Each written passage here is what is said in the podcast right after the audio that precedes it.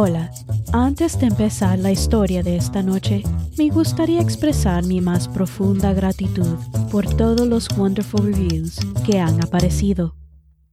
Significa mucho para mí que todos disfruten escuchando mi podcast. Significa más de lo que pueden imaginar. Gracias de nuevo por su apoyo.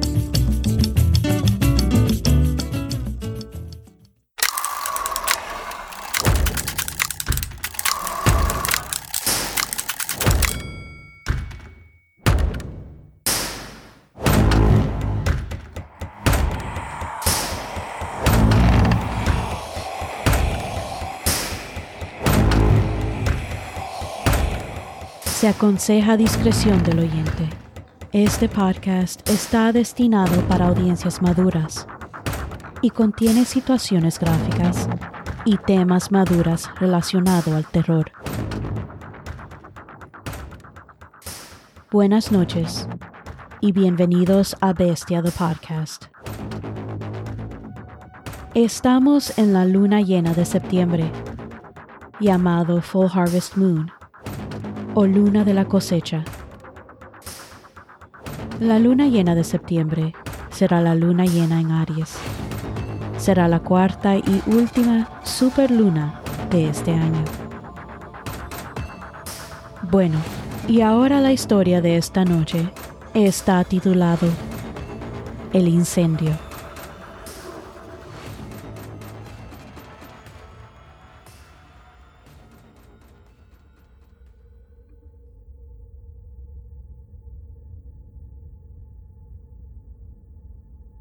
Cuando abrí los ojos, noté un toque de tinte anaranjado que se veía por la ventana, reflejando un extraño brillo en la pared y el techo, haciendo que el cálido resplandor soleado de una mañana de verano no existiera.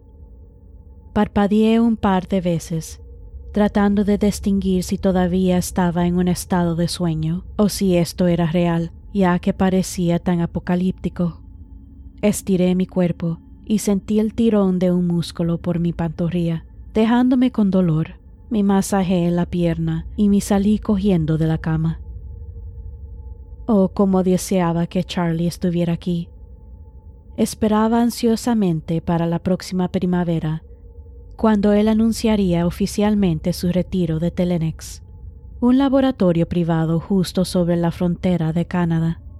Como supervisor, pasaba meses viviendo en el laboratorio remoto, volviendo a casa por unas semanas y de regreso por un par de meses. Y cuando volvía a casa, siempre era muy reservado sobre su trabajo, lo que yo respetaba. Menos de un año, nosotros vamos a vivir el resto de nuestras vidas en tranquilidad disfrutando de este pequeño pedazo de paraíso en Amity, Maine, que ha sido nuestro hogar durante los últimos 40 años. La ciudad estaba cerca de la frontera canadiense. Me acerqué a la ventana, tratando de darle sentido a este clima. Estaba asombrada, había una intensa neblina de color naranja en todo. Me sentí triste al mismo tiempo. Estamos matando lentamente nuestra planeta. Hace unos días, las noticias había advertido de una ola de humo de los incendios forestales canadienses que nos llegarían. Los incendios habían estado ardiendo durante semanas, ya que era difícil apagar los incendios en una área tan remota. Estaba preocupada por Charlie y había intentado llamar a su teléfono celular varias veces, pero no había respuesta. Sin embargo, esto no era raro. Los teléfonos personales estaban prohibidos en el laboratorio. Yo sabía que le tocaba de venir a casa esta semana, así que estaba segura de que llamaría tan pronto como pudiera. Oí el sonido de la alarma de emergencia de la ciudad. Me apresuré a la cocina y encendí la televisión un banner rojo en la parte inferior de la pantalla leía Unhealthy Air Quality Alert. El presentador de noticias aconsejó a la gente no salir, que el aire estaba causando que ciertas personas perdieran el conocimiento. El 911 estaba siendo afectado y sobrecargado con las llamadas. Me quedé allí en shock. Oí una explosión. Parecía haber venido de lejos, pero el sonido sacudió la casa. Tuve que intentar contactar a Charlie una vez más. Busqué el teléfono de la casa y escuché un tono ocupado en el otro extremo. Tan pronto como colgué, el canal de televisión se oscureció. Agarré el control remoto y comencé a cambiar de canal, muchos mostrando una pantalla estática. No podía creer lo que decía. Era el sistema de alerta de emergencia. Y decía que la calidad del aire era peligroso para todo el noreste de los Estados Unidos se esperaba que todos los residentes permanezcan adentro. Mi taza de café se cayó de las manos, haciendo un lío de líquido por todo el suelo. Oí un caballo relinchando fuera. Corrí hacia la ventana y vi al caballo de mi vecino actuar de manera errática, girando la cabeza de un lado a otro.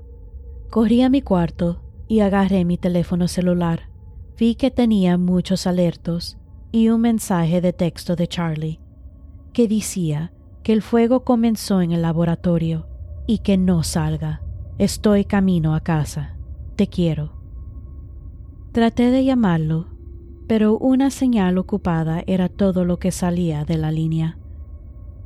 Tan pronto como traté de enviarle un mensaje de texto, la notificación regresó al instante que el mensaje no pudo entregarse. Me vestí apresuradamente y comencé a buscar las máscaras K95 que había comprado durante la pandemia. Me puse una y bajé corriendo. Vi el caballo de Miguel todavía en mi jardín. Había montado este caballo antes y sabía que era muy gentil. Agarré su arnés y comencé a montarlo de vuelta a Miguel. Me sentía confundida y asustada. No podía contactar a nadie y las alarmas seguían encendidas. La neblina de los fuegos estaba sumergiendo todo en la oscuridad y con suerte Miguel probable sabía lo que estaba pasando.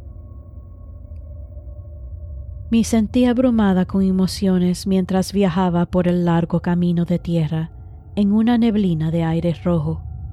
Al acercarme a la casa, vi a Miguel de pie frente a la puerta del granero. Le grité y cuando empecé a bajarme del caballo, me di cuenta de que estaba golpeando su cabeza contra la puerta.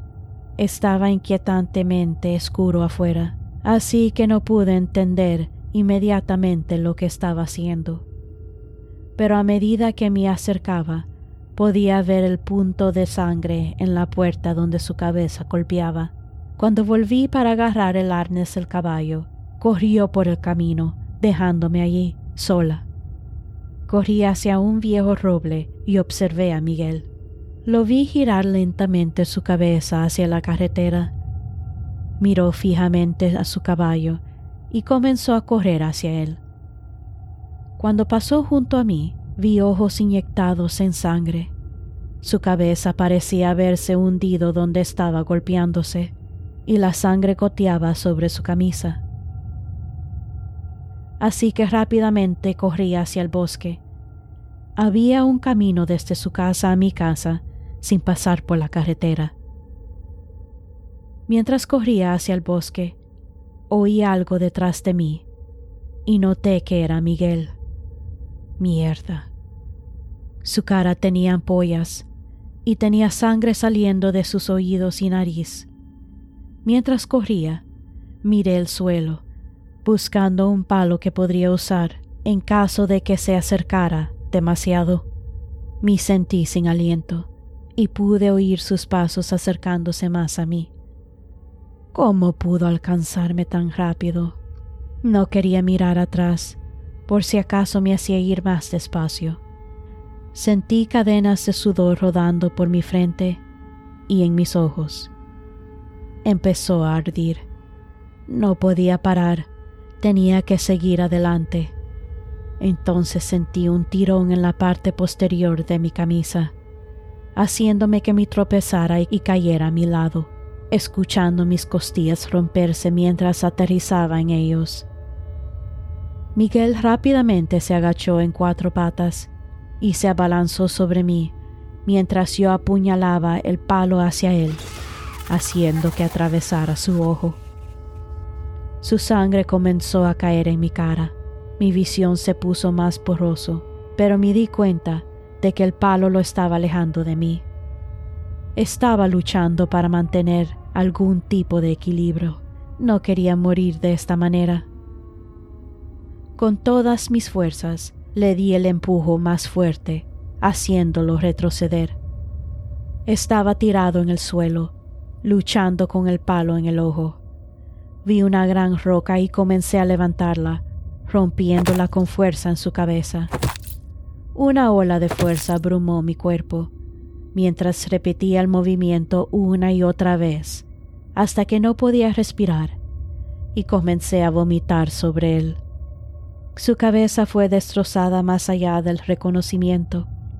Mis labios y mi cara se sintieron entumecidos. Me tropecé de nuevo en estado de shock. Sentí un dolor que irradiaba desde mi lado derecho fue difícil abrirme camino a través de la espesa neblina roja, pero muy pronto estaba justo en el arroyo que atravesaba nuestro patio trasero. El agua se sintió refrescante mientras lentamente me abría paso, cuando sentí algo rozar mi pierna. Era un castor muerto y parecía que le faltaba un trozo. Yo estaba muy horrorizada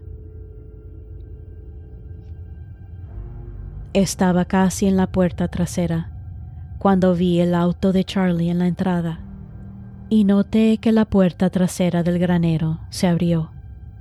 Era Charlie. Corrimos hacia el otro y él me miró y comenzó a girarme a la casa.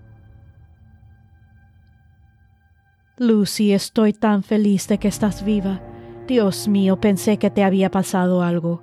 Vamos a entrar, déjame verte. Empecé a llorar. Miguel, maté a Miguel. Venía por mí, no era normal. No sabía qué hacer, le dije. Entramos al baño y él me ayudó a quitarme la camisa. Me limpió y me puso unas vendas alrededor de la cintura. Estaba tan feliz de tener a Charlie de vuelta. Empecé a encontrar una camisa de botones cuando Charlie se sentó en nuestra cama y comenzó a hablar de la explosión en el laboratorio. De repente lo vi arañando una ampolla en su cara y sus ojos comenzaron a verse rojos. Corrí al baño y miré mi cara. Todo parecía normal Escuché a Charlie hablar de un experimento que contenía un virus y como el incendio comenzó, habían demasiados químicos y por alguna razón los sprinklers no se activaron. Empecé a ver la sangre goteando de sus oídos. Me asusté. Salí corriendo de la habitación, cerrando la puerta a Charlie. Charlie, estás enfermo. Lloré mientras presionaba mi cara contra la puerta. Lo sé, Lucy. Solo necesitaba verte una última vez. Soltó un sonido de gorgoteo y empezó a llorar. Necesitas matarme, Lucy. Corrí hacia el basement y la luz no se encendía. Supongo que había un apagón. Tomé una hacha y esperé. Oí golpes viniendo de arriba. Tenía miedo, pero sabía que no era mi dulce Charlie, sino algo más atroz. Bajó las escaleras, deslizándose en los últimos tres pasos. Con lágrimas en los ojos, levanté el hache y la bajé, cortándole la cabeza. La sangre brotaba en todas direcciones y su cabeza rodó varios pies hacia un lado. Tiré el hache, levanté la cabeza de Charlie y la sostuve en mis brazos mientras lágrimas sangrientas corrían por mi cara.